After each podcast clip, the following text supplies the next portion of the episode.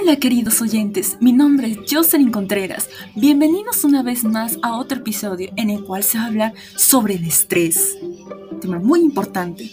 Para ello me acompañan mis compañeras Areli Vargas y Jennifer Acuña. Podemos empezar preguntándonos ¿qué es el estrés?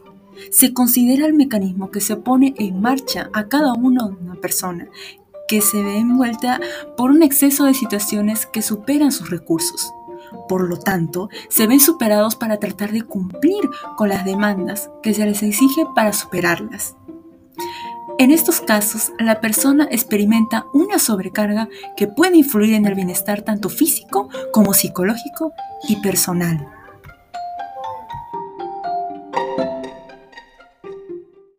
Muchas gracias, Jocelyn. Luego de definir qué es el estrés, podemos diferenciar dos tipos.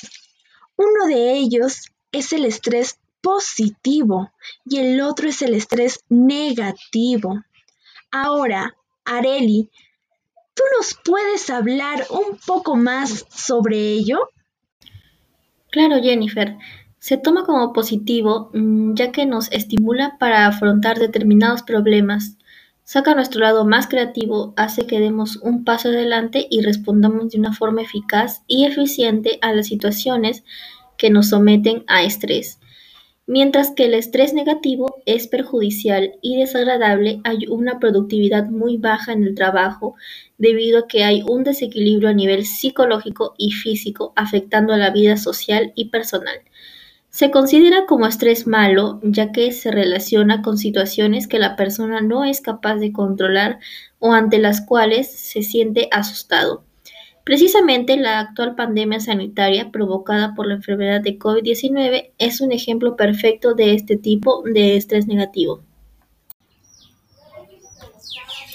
Ahora vamos a ver cómo se puede prevenir el estrés. Jennifer, ¿nos puedes mencionar algunos ejemplos? Jocelyn, claro, por supuesto, ¿no? Algo muy importante que debemos hacer es equilibrar nuestras obligaciones como las tareas escolares, las labores del trabajo, ¿no? Con actividades de las que disfrutamos como relajarse o pasar tiempo con nuestros amigos. Debemos priorizar lo más importante.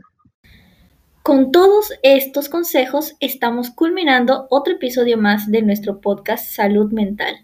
Gracias por su atención y esperamos que sean de mucha ayuda para ustedes. Los esperamos en el siguiente episodio, esperando a que inviten a amigos y familiares a escuchar de estos temas muy importantes de los cuales se va a estar hablando.